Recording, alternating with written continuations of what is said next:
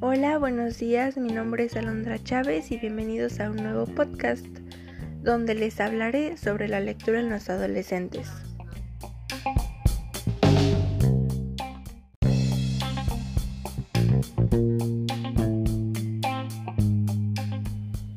Yo siento que para comenzar deberíamos ponernos a pensar en el por qué los adolescentes no les gusta leer y no lo hacen.